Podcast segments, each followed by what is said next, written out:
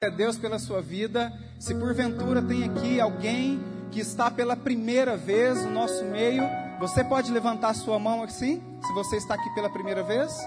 Amém? Não? Não estou enxergando? Não? Amém?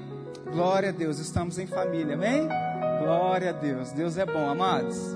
Amém, amém, queridos, amém. Amados, é, antes de começar o nosso culto, né, da é, continuidade do nosso culto, eu queria levantar um clamor agora. Uma menina, ela deu um testemunho, deixa eu falar esse testemunho para você, eu até anotei aqui. Esse testemunho de uma menina, é, o irmão dela, ele é um dos líderes de célula, um amado nosso, o Gabriel, não sei se ele está aqui, o Gabo, e a irmã dele, casada, né, mora em, em, em outro bairro aqui em Campo Belo. E ele trabalhando durante a semana, dando tanto testemunho lá do serviço dele, de repente ele falou que a, a irmã dele contraiu o Covid. E ele ficou muito preocupado, porque eles são novos, mas agravou o Covid. E nós ficamos sabendo na quinta-feira e na, na, Parece que foi na quinta-feira, na sexta, nós levantamos um movimento de oração, nós temos o grupo do IUT. Para quem não sabe, nós somos líderes, eu, minha esposa, minha família, nós somos líderes de adolescente aqui é, ajudamos, servimos nesse ministério tão precioso que Deus confiou na nossa mão. E nós temos ali um grupo de WhatsApp e nós movimentamos em oração, a família do Gregório também, né, Gregório? E assim, Deus é muito bom, Deus é muito bom. E ontem, se eu não me engano, foi ontem, né, amor? Foi ontem, ele mandou a, a notícia falando que a irmã dele é, já tinha melhorado. Na verdade, no sábado, quando nós oramos aqui no culto Yute, nós liberamos um sopro do Espírito nos pulmões das pessoas. Então, nós liberamos uma palavra profética lá no hospital. E na mesma noite, ele falou que ela estava muito mal e ela levantou e pediu comida. E aí ele deu esse testemunho, nós ficamos muito alegres e continuamos a orar. E ontem, hoje na verdade, eles foram no monte pela manhã. Esses meninos eles são demais, eles foram no monte é, participaram ali do momento muito bom na presença de Deus. E ele mandou uma mensagem lá no grupo: Gente, a minha irmã acabou de sair do hospital. Só que ela saiu e ela pede oração por aqueles que estão lá, que estão sofrendo. Olha que lindo. Ela saiu e ela pede a Vivian, Vivian, ela está nos acompanhando. Glória a Deus pela sua vida. Que Deus continue te abençoando, visitando você, a sua casa. Você é um instrumento de Deus, um testemunho de Deus para as outras pessoas. Amém? Eu queria que você, amém, aplauda o Senhor. Glória a Deus. Amém. Queria que você se levantasse mais um minutinho. Nós vamos levantar um clamor Levante as suas mãos. Se você conhece uma pessoa, sabe, Deus é bom, querido. Deus sabe o tempo certo para todas as pessoas. Sabe, nós vamos orar para Deus trazer cura para aquelas pessoas que estão lá e consolo para aqueles que perderam entes queridos. Nós temos tantos familiares aqui. O Pedro, nós citamos, a Valquíria, o Rafael estava aqui. Sabe, o nosso coração se compadece. A Bíblia fala que nós temos que alegrar com os que se alegram e chorar com os que choram. Então é tempo sim, nós vamos alegrar com aqueles que saíram, nós vamos chorar com aqueles que estão de luto, porque isso é o papel da igreja. Amém? Levante a sua mão, se você conhece alguém, se você tem algum familiar, libere uma palavra de cura, libere uma palavra de esperança, Pai, em nome de Jesus. Nós colocamos cada vida em Sua presença, Pai. Nós colocamos, Pai, essa vida preciosa, a Vivian. Obrigado porque o Senhor livrou ela, Pai amado, da morte. Mas também, Pai, existem outras pessoas lá dentro dos hospitais, acamados, enfermos. Nós queremos te pedir como igreja, libera a cura do Senhor, libera, Pai amado, do teu fôlego de vida nos pulmões, libera, Pai, da cura no coração, tira toda sequela. Nós liberamos uma palavra de cura e também, Pai, consolo para os familiares que ficaram, daqueles, Pai, que perderam um ente querido. Espírito Santo de consolo, Espírito Santo que se compadece, Espírito Santo de misericórdia, venha consolar cada família. É o que nós oramos e nós te agradecemos. Em nome de Jesus, aplauda o Senhor Jesus. Amém. Podem se sentar em nome de Jesus. Amém, amados. Os nossos pastores, eles estão num tempo agora, numa, num, num congresso, uma reunião de pastores muito importante. E eu recebi essa incumbência de Deus, glória a Deus por essa responsabilidade de trazer uma palavra de Deus para a sua vida. Espero que a igreja receba uma palavra de fé, de esperança sobre a sua vida e com certeza o Espírito Santo vai tocar você. Amém? Eu trouxe, é, Eric, por favor, se tiver o título da mensagem, ele vai colocar aqui. Essa palavra eu ministrei ela na igreja de Santana de Jacaré, uma igreja linda que nós temos. Não sei se você é, conhece, nós é, temos o Atos em Ação. O que, que é o Atos em Ação? São igrejas espalhadas, nós estamos cumprindo o ID, é, ide e, e fazer discípulos, batizar em nome do Pai, do Filho e do Espírito Santo. É, a verdade é que nós recebemos esse encargo de Deus de fazer novos discípulos e a, a, o Atos em Ação são é, as igrejas que entraram no, no coração de Deus e principalmente também no coração dos nossos pastores e as igrejas estão se multiplicando. E eu fui ministrar em várias igrejas, em Cristais, é, em Santana. E assim, a igreja de Santana foi a última igreja que eu ministrei em abril de na Páscoa, é, na, no culto de ceia, na Páscoa, lá em, em, Santana. E foi muito, muito bom, porque foi um privilégio. O culto de ceia na Páscoa. O pastor André me convidou. Falei, pastor André, o senhor é demais. É um amigão que eu tenho. E assim foi muito bom, porque Deus me deu essa palavra, eu compartilhei lá, é, igreja em tempos de crise. O que é ser igreja em tempos de crise? Na época que eu ministrei essa palavra lá, é, a gente estava no processo de decreto também, igrejas fechadas, e nós estamos vivendo decreto após decreto, mas nós sabemos que Deus é bom e a sua misericórdia dura para sempre, amém? Ser igreja em tempos de crise. Queridos, eu não sei você, quando surgiu essa mensagem no meu coração, eu não sei você, mas assim, eu tenho 38 anos. Eu tenho 38 anos. É, nós já passamos por algumas crises no nosso casamento, na nossa família, e eu passei muitas crises na época é, dos meus pais, a minha família, assim, muita escassez na época, aquela inflação, quem lembra os mais velhos vai lembrar, aquela inflação que comprava o arroz no, no preço num dia, no outro dia já estava três, quatro vezes mais caro. E era muito difícil, eu lembro, eu brinco com os meninos que eu falo, ó, dá glória a Deus, porque Coca-Cola era só no Natal. Era assim ou não era? Gente, tomar Coca-Cola, chocolate era só no Natal. Sabe, só que existe algumas crises que elas são locais. Existe crise nos Estados Unidos, existe crise na Espanha. A gripe espanhola foi uma crise muito grande, mas foi local. Mas com a globalização, o que, que aconteceu? A crise, ela aumentou. Então, um vírus que começa na China, no mesmo dia ele chega no Brasil. Por quê? Porque é uma globalização. Nós estamos experimentando é, a, a, uma das maiores ou a maior crise que a humanidade já passou. Então não é mais uma crise é, é, local. Não é mais uma crise na Espanha, não é mais uma crise em Campo Belo, em Candeias. Eu lembro muito bem que muitas vezes Campo Belo estava muito bem e Santana estava mal. Candeias não estava passando bem. E assim, eram umas crises locais.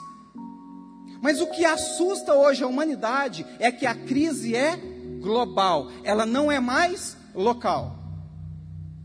Sabe, mas eu tenho uma palavra de esperança para você. Eu tenho uma palavra de esperança para você. Nos momentos de crise é onde Deus levanta a igreja dele para revelar o amor dele à nação. Eu vou repetir para você.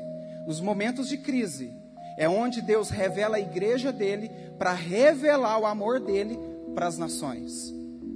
Tempos de crise revelam as reais motivações do ser humano e o caráter imutável de Deus. Eu vou repetir para você. Tempos de crise revelam as reais motivações do ser humano e o caráter imutável de Deus. Eu não sei se você acompanhou, quando come, começou a, a, a, questão do coronavírus, eles falaram um negócio de papel higiênico, você lembra quantas pessoas foram, foram para fila do mercado? Empacotaram, gente, o carrinho de papel higiênico e não se importaram com quem estava atrás. Por quê? No tempo de crise, se revela as reais motivações dentro do coração do Espírito Santo, mas no tempo de, do, da pessoa, mas no tempo de crise também, revela o caráter imutável de Deus. No tempo de crise, querido, você descobre quem é seu amigo de verdade e quem não é. No tempo de crise, você descobre quem estava do seu lado e quem não estava. E você pode ter certeza, no momento de crise, você vai olhar para o lado, o Espírito Santo está aonde ele deveria estar todos os dias da sua vida. Todos os dias da nossa vida, no momento de crise, o Espírito Santo estava lá. Só que nós não temos olhos, nem ouvidos e nenhuma mente que percebe, que consegue discernir a presença do Espírito Santo. Por quê? Porque a crise ela vem e ela começa a acabar com as estruturas do nosso coração, dos nossos sentimentos, sabe? Quebra tudo aquilo que a gente acreditava, porque é uma crise global. Gente, nunca se atacou ciência, política, educação, tudo ao mesmo tempo. Antes era uma crise na ciência, uma crise na educação, agora não. Tudo cai por terra, porque tudo tem que se dobrar diante do nome de Jesus. A crise se revela para que tudo possa se dobrar diante do nome de Jesus. Deus ainda continua no controle. Ele não saiu do controle. Eu queria falar para você, na verdade, fazer uma pergunta. O que a crise tem revelado em nosso coração? E as pessoas em nossa volta? Você percebeu pessoas mais pacientes ou impacientes? Pessoas mais ansiosas ou mais dependentes de Deus? Gente, presta atenção, eu sou professor, eu dou aula e eu nunca vi uma turminha, eu nunca vi crianças na frente do computador tão ansiosas como eu tenho visto nesse tempo. Gente, eu dou aula e a minha filha é minha aluna. Teve um dia que ela deu uma crise de ansiedade. Ela estava escrevendo e de repente, do nada, ela pegou o lápis, ela jogou na mesa e ela falou: Eu não quero estudar mais. Do nada, ela nunca fez isso na vida. Por quê? Por causa da crise. Ansiedade, impaciência, desmotivação falta de fé, incredulidade, desânimo para ir à igreja, desânimo para se reunir em igreja. Nós não entendemos o que é ser igreja em tempos de, de crise. Existe um ciclo na, na humanidade, deixa eu explicar para você. A teologia, ela fala de um ciclo na humanidade. Ela fala de é, que Deus, ele prepara um movimento, presta atenção, ele prepara um movimento, ele gera uma crise para ele trazer um avivamento. Ângelo, explica, explica isso melhor. Deus ele sempre vai preparar uma aliança, ele vai fazer uma aliança com o povo dele. Então ele criou Adão, Adão caiu e depois Deus tem que trazer uma redenção. Nós chamamos isso na teologia de os quatro fundamentos da teologia. Então é é a criação, a queda, a redenção e a consumação. Eu vou repetir: a criação, a queda, a redenção e a consumação em toda a humanidade. Existem ciclos em toda a humanidade. Se você vê no Velho Testamento até o Novo Testamento, Deus sempre tra trabalhou dessa forma. Se você vê na vida de Moisés, foi dessa forma. Ele levanta Moisés, ele, ele traz dentro do coração de Moisés um chamado, ele traz uma missão para Moisés, de repente tem uma crise, e aí ele traz um avivamento. Ele levanta Josué. E aí ele traz é, Samuel, e aí tem uma crise, entra Saul, aí ele traz Davi, um reavivamento. Deus ele trabalha com ciclos, e o ciclo de Deus ele é muito importante porque nós precisamos entender que isso é chamado de eras. Nós estamos numa era, não existe pausa, querido, preste atenção. Preste atenção. Não vai pausar essa questão da pandemia. Não vai pausar não vai pausar. Não existe pausa. Ah, Ângelo, eu acredito que uma hora isso vai parar. Não vai parar. O que, que vai acontecer é o ser humano entender a dependência dele em Deus e ele continuar, porque Deus, ele cria alguma coisa, gera uma crise e vem logo em seguida um reavivamento. Ou seja, Deus trabalha com gerações. É por isso que eu amo trabalhar com jovens. Porque Deus fez na vida dos meus pais, Deus quer fazer na minha vida, Deus quer fazer na vida dos meus filhos e Deus vai fazer na, na vida dos meus netos. Ok, pensando assim que toda crise local antecede um avivamento local, eu creio também que uma crise mundial despertará um avivamento mundial e global. Então preste atenção, vamos pensar direitinho. Se uma crise global, se toda crise teve um avivamento, se teve crise nos Estados Unidos, teve avivamento da Rua Azuzas. Se teve crise na Espanha, teve avivamento na Europa. Se em todo lugar teve uma crise, teve um avivamento, eu também creio que numa crise global nós vamos ter um avivamento global, mundial, aonde as nações vão se dobrar aos pés de Jesus e aonde todos vão confessar que Ele é o Senhor. Amém? Abra comigo em Atos capítulo 5. Atos, capítulo 5.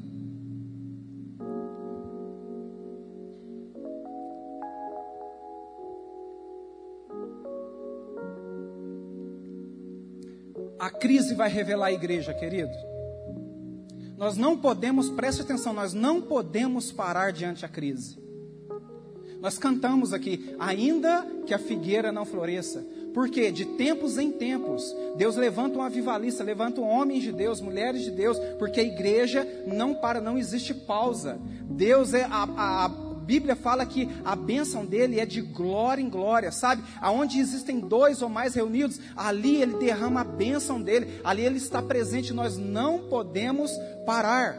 Atos, capítulo 5, versículo 12. Preste atenção. Os apóstolos realizavam muitos sinais e maravilhas entre o povo. Todos os que, os que creram costumavam reunir-se no pórtico de Salomão. Dos demais, ninguém ousava juntar-se a eles, embora o povo estivesse em alto conceito em número cada vez maior, homens e mulheres criam no Senhor e lhe eram acrescentados, de modo que o povo também levava os doentes às ruas e os colocava em camas e macas, para que pelo menos a sombra de Pedro se projetasse sobre alguns.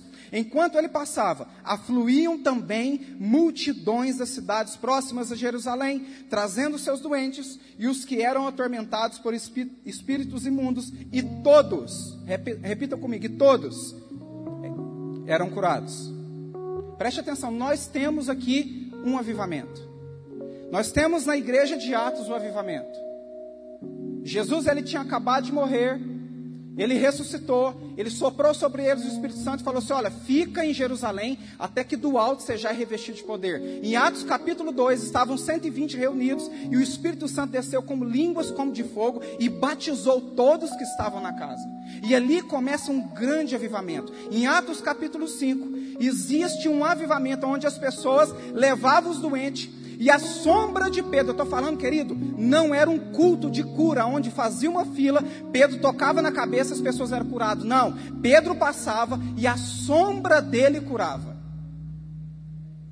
Não era uma fila gigantesca onde agora é a sua vez, não. Eles colocavam as macas, eles colocavam na beira da calçada da rua e a sombra dele passava e ele curava os doentes. O Espírito Santo curava os doentes. Nós temos aqui o início de um avivamento. Agora a pergunta que eu faço: onde e como começam os, os avivamentos? Avivamento não é uma música boa, não é uma boa palavra, não é somente rodopiar e cair no chão. Avivamento é uma igreja cheia do Espírito Santo, faminta pela palavra de Deus, com o propósito de ver Cristo em nós e multiplicar pequenos Cristos em todos os lugares. Eu vou repetir para você entender o que é avivamento. Avivamento é uma igreja cheia do Espírito Santo, faminta pela palavra de Deus, com o propósito da cidade ver Cristo em nós e multiplicar pequenos Cristo em todos os lugares. É por isso que a gente trabalha em célula. É por isso que a gente faz GV. É porque nós podemos ser o avivalista dentro da casa das pessoas. É por isso que no momento de crise, no meio de um GV, de uma célula, você levanta a mão sobre a pessoa que está enferma lá na sua cela, a pessoa vai ser curada. Porque nós não precisamos hoje somente de um Pedro, de um Paulo, não. Você é um avivalista dessa geração. A palavra em tempos de crise é Deus a levantar a igreja dele em tempos de crise. Este é o avivamento. Este é o avivamento. Ângelo, então como ser uma igreja avivada nesses dias? Avivamento acontece principalmente em tempos de crise. Eu vou repetir. Avivamento acontece principalmente em tempo de crise. A verdadeira igreja é encontrada ou entra em cena no pico do problema. A verdadeira igreja, ela é encontrada ou ela entra em cena no pico do problema, no olho do furacão. Você não vai ver na história da igreja, querido, estude a história da igreja. Pegue o livro de Atos, Romanos, você vai, você, Romanos, Coríntios, você vai ver que, gente, Paulo, ele tratava de vários problemas. Mas depois de vários problemas, eram levantados vários líderes que realizavam um grande avivamento. Por quê? Porque a igreja verdadeira, ela é encontrada, ou ela entra em cena no pico do problema. Então não é hora da gente lamentar mais, não é hora da gente ficar olhando jornal mais, é hora da gente olhar para a palavra, ser cheio do Espírito Santo para trazer as boas novas do Evangelho.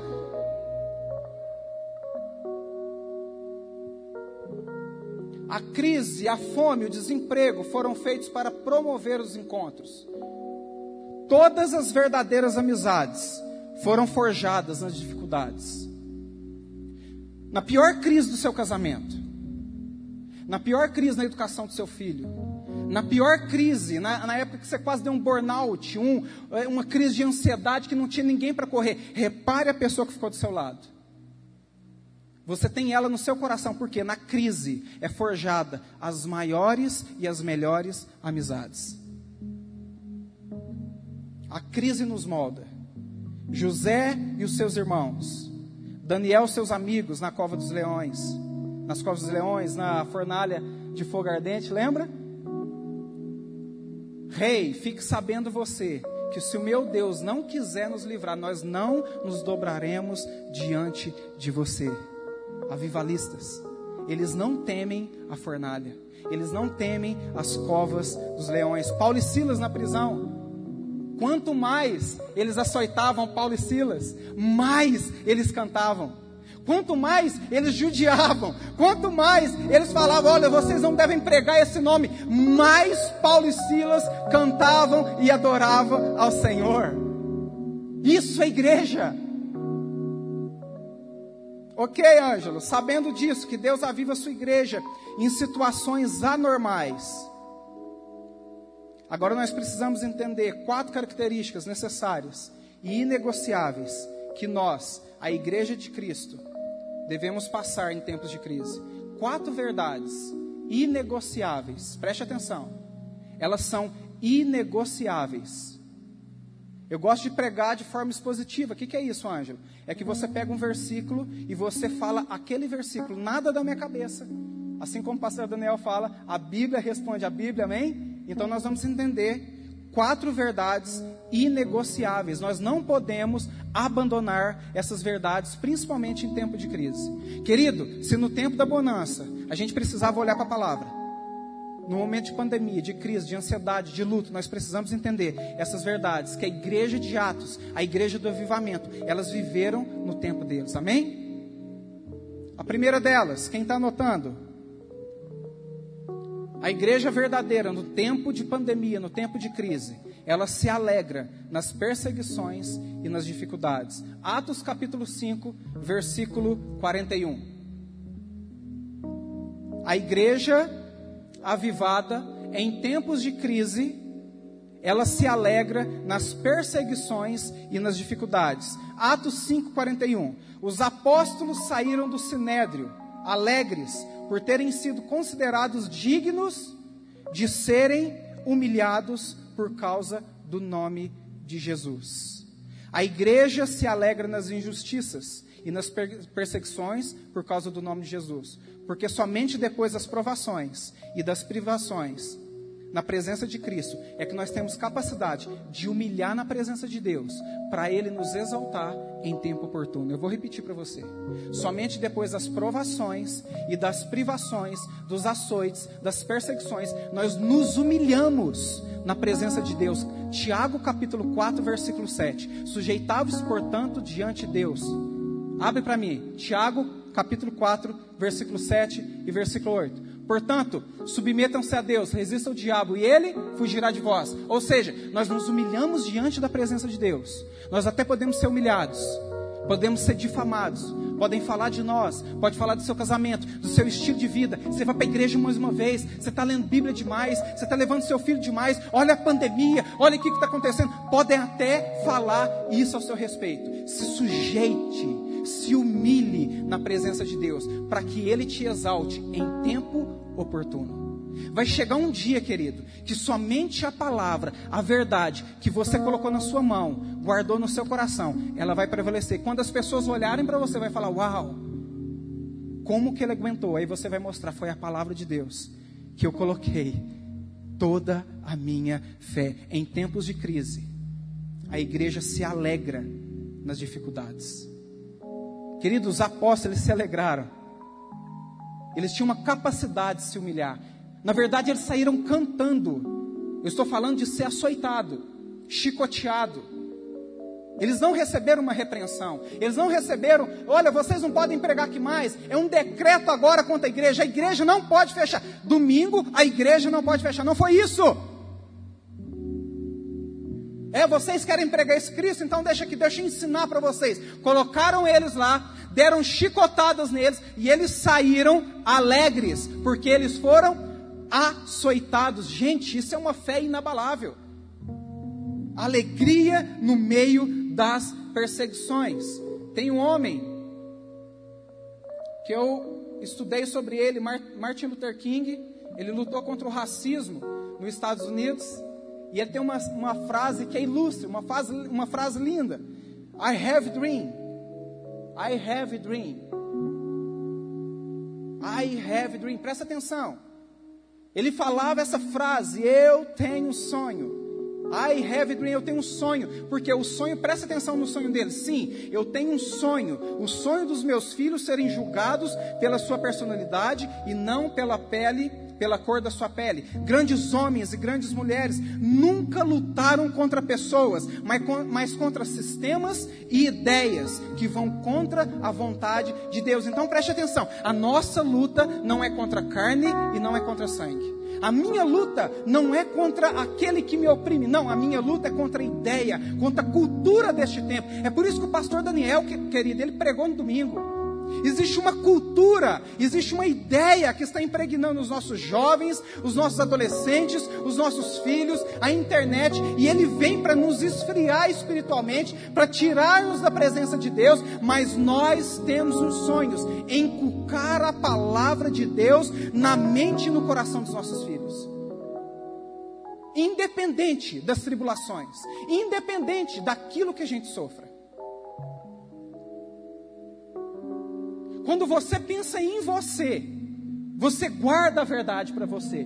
Mas quando você pensa na próxima geração, nos seus filhos, nos seus netos, sabe o que, vai acontecer? Aquilo você não guarda mais. Você passa privação. Gente, o pai, ele passa fome pelo filho. Então, o pai que ama a próxima geração, a nossa geração que ama a próxima geração, ele não se importa com as perseguições. Ah, a porta da igreja está fechada, não importa, vai para o monte. Ah, não importa, eu entro no meu quarto em secreto, eu oro meu pai em secreto, porque em secreto ele vai me recompensar. Essa é a igreja do Senhor.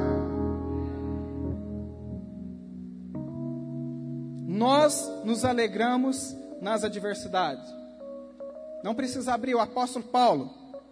Atos capítulo 20, 22. Agora estou compelido pelo, pelo Espírito Santo.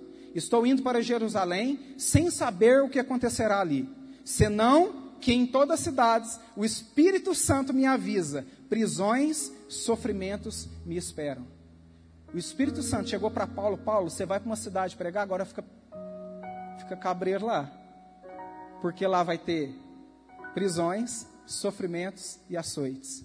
Todavia não me importo, nem considero a minha vida de valor algum para mim mesmo, se tão somente puder terminar a corrida e completar o ministério que o Senhor Jesus me confiou de testemunhar o evangelho da graça de Deus. Uau!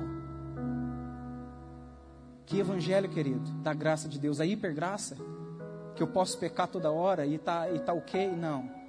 O evangelho da graça de Deus, ele fala um versículo antes, que é prisões, que é açoites. Eu estou pronto para pregar o evangelho da graça de Deus, ainda que eu tenha que passar por privações. Primeira coisa que nós temos que entender é que a igreja, ela é paciente nas provações. Segunda coisa, versículo 42. Olha como que a igreja de Atos, gente, ela se reunia. Ela não ligava para a perseguição. E no versículo 42, todos os dias, no templo e de casa em casa, não deixavam de ensinar e proclamar que Jesus é o Cristo. Igrejas em tempo, de, em tempo de, de crise valoriza mais do que nunca a comunhão, porque ali está o revestimento de poder.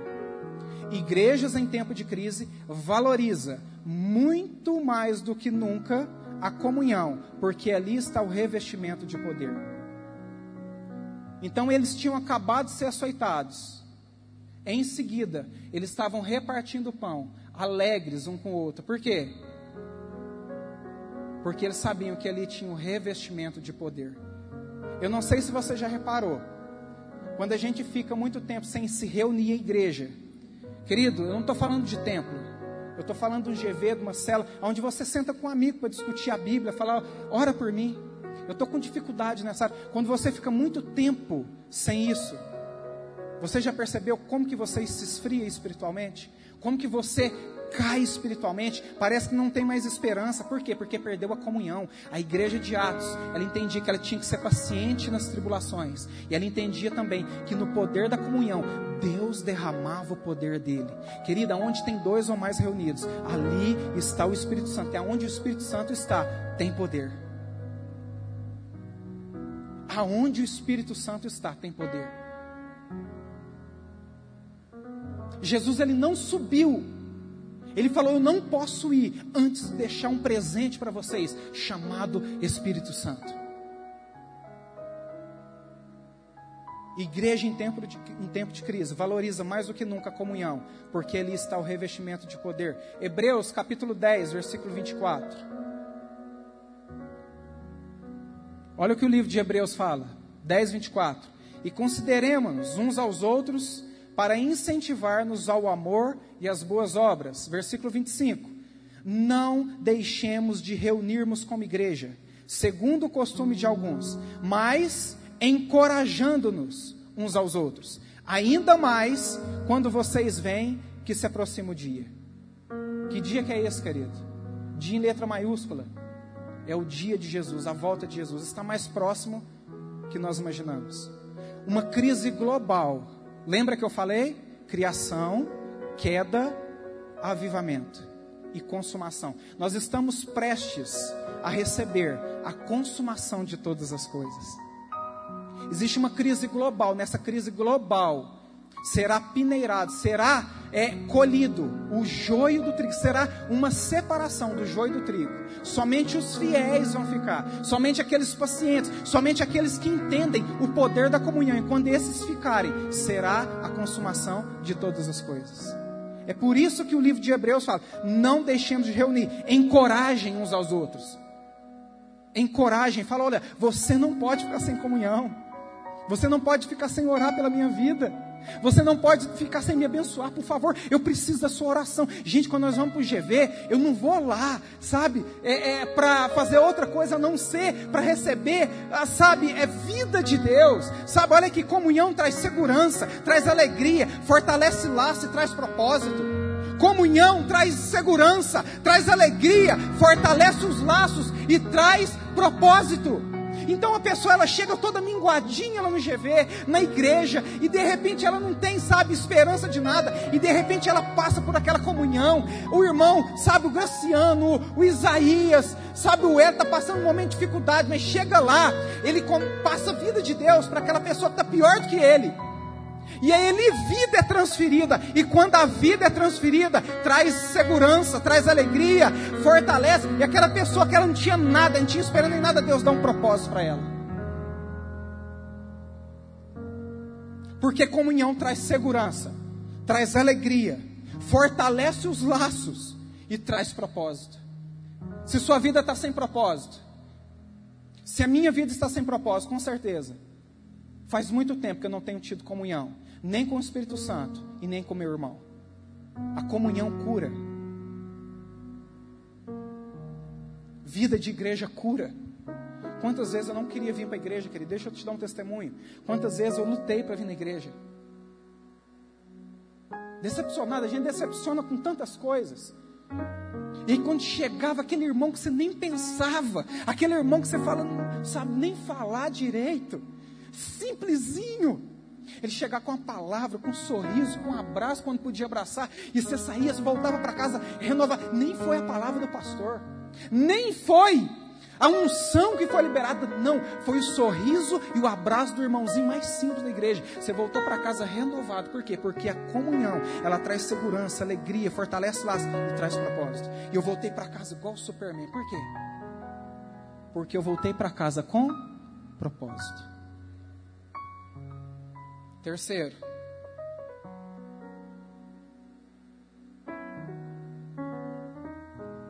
versículo 42 ainda. Todos os dias, no templo e de casa em casa, não deixava de ensinar e de proclamar que Jesus é o Cristo. Terceira verdade que nós precisamos entender: perseverança no ensino da palavra e nas doutrinas. Eles eram sistemáticos na palavra de Deus e na doutrina. Gente, leia Atos. A igreja que mais orava, que mais lia Bíblia. A Bíblia da época deles eram os profetas, as leis. Eles liam tudo oravam. Pedro estava preso, eles oravam, vamos orar para Pedro sair. Paulo estava preso, vamos orar para Paulo sair.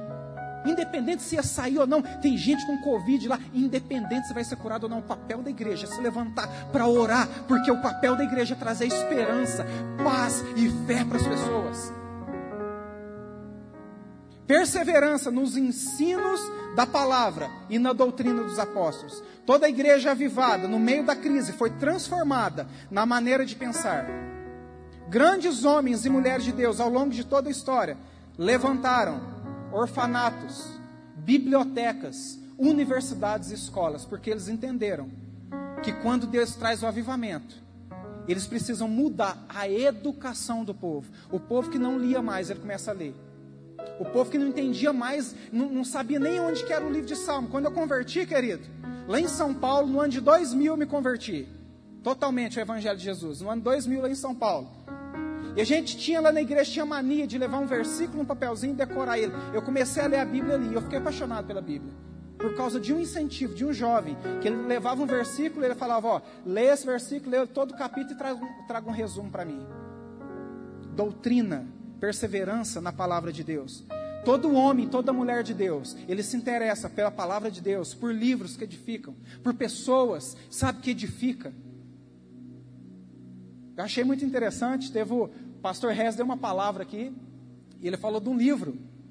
Inclusive eu já li esse livro, até recomendo O Reino de Ponta Cabeça. Muito legal o livro, muito bom, muito atual. E ele falou no culto. Dois cultos depois o Jean estava aqui com o livro, igualzinho do pastor Rez. Por quê? Porque ele mudou a maneira de pensar. O pastor ele falou um livro, ele falou um versículo bíblico, ele já anotou, ele já falou, preciso ler esse livro. Por quê? Porque ele quer ter a mente transformada, ele quer ter a mente renovada, ele quer ter uma macrovisão. Lembra que o pastor Daniel falou? Nós estamos tendo uma microvisão da, da, da crise da igreja. O que, que é uma microvisão? Ah, deu decreto, a igreja não tem uma macrovisão. Vamos ver o que, que Deus vai fazer. Vamos ver o que, que Deus vai fazer a partir de agora. Vamos ver o que, que Deus tem a partir desse decreto. Vamos ver o que, que Deus tem a partir dessa crise. Vamos ver o que, que Deus vai me usar, vai usar minha família. Uma macrovisão daquilo que está acontecendo. Por quê? Porque nós renovamos a nossa mente pela palavra de Deus. Terceira verdade: não abandone a palavra de Deus. Leia muitos livros. Fique perto de pessoas que ama a palavra de Deus. Fique perto de pessoas que ama a presença de Deus. Perseverança no ensino das escrituras e na doutrina dos apóstolos. E quarto, para encerrar,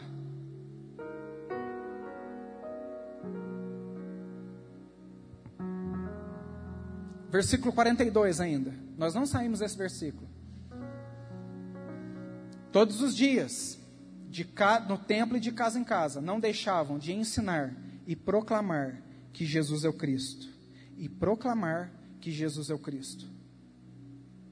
A igreja na crise, ela é uma fiel transmissora das boas notícias.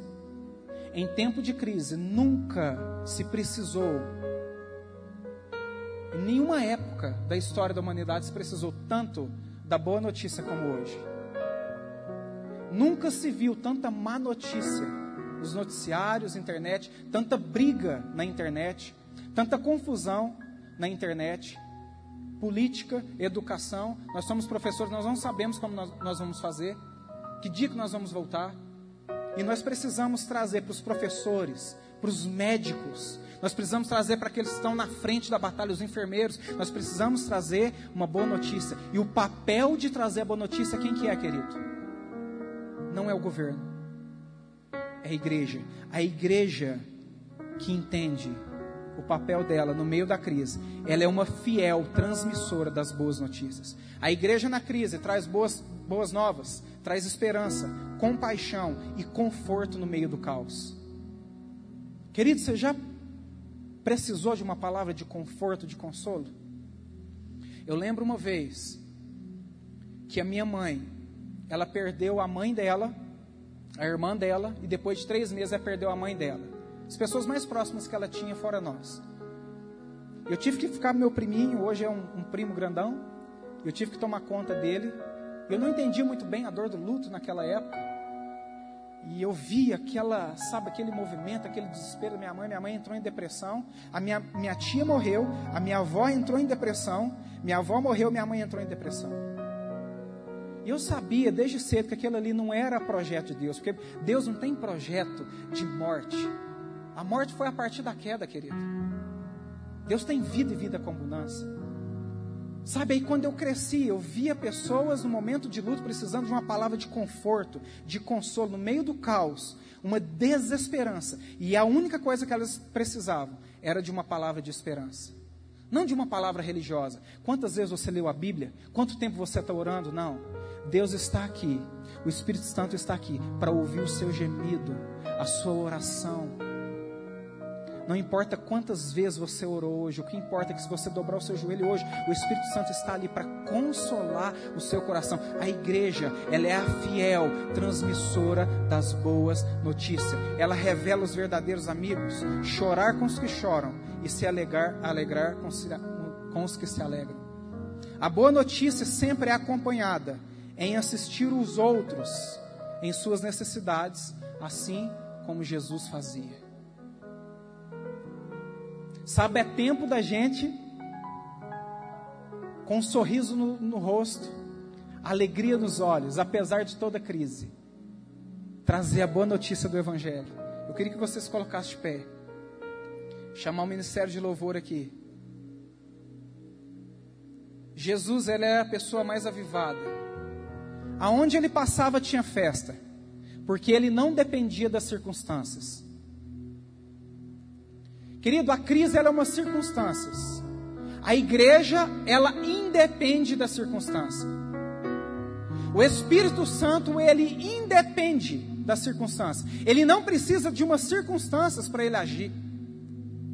Jesus, aonde ele passava, tinha festa. Um dia mandaram um recado para ele: Jesus, o seu amigo a quem você ama, morreu. Ele está doente corre, senão ele vai morrer. Depois chegou a notícia. Quatro dias depois, Lázaro estava morto. Jesus chegou, ele chorou com os que choram, mas ele se alegrou com os que se alegram. E no mesmo momento, Lázaro sai para fora, porque ele tinha uma boa notícia no tempo de crise. No tempo que o seu melhor amigo morreu, ele tinha uma boa notícia. Eu não estava aqui, mas preste atenção. Eu não vou agir de acordo com as, com as circunstâncias. Desculpa. Eu vou agir de acordo com o propósito do meu pai. Lázaro, sai para fora. Eu não sei qual é o seu problema. Querido, com muito respeito, talvez é a dor do luto. Talvez é um familiar que está internado. Talvez uma guerra no casamento. Talvez é o problema com o álcool, com a droga, com a prostituição, com a pornografia. Eu não sei qual é o seu problema. Nós somos transmissores das boas notícias. Eu quero declarar uma palavra sobre você. Aonde o Espírito Santo está, ali há vida, ali há refrigério, ali há esperança, ali há propósito. Na comunhão de dois ou mais, aonde tiver dois ou mais reunidos, a presença do Espírito Santo está. E aonde a presença do Espírito Santo está, ali existe milagres. Talvez não é o milagre que você espera, a sombra de Pedro passar, não. Talvez é um consolo no coração, é uma palavra amiga, é um amigo no meio da tribulação. Talvez é uma pessoa que você não imaginava, é aquela pessoa que vai te abraçar, aquela pessoa que vai te discipular, aquela pessoa que vai trazer palavra de Deus sobre a sua vida, aquela pessoa que vai trazer o conforto do Espírito Santo sobre a sua família. Feche os seus olhos. Enquanto nós cantamos uma canção, eu quero que você se derrame na presença do Espírito Santo que consola, que conforta, que traz esperança, que reanima aqueles que estão cansados.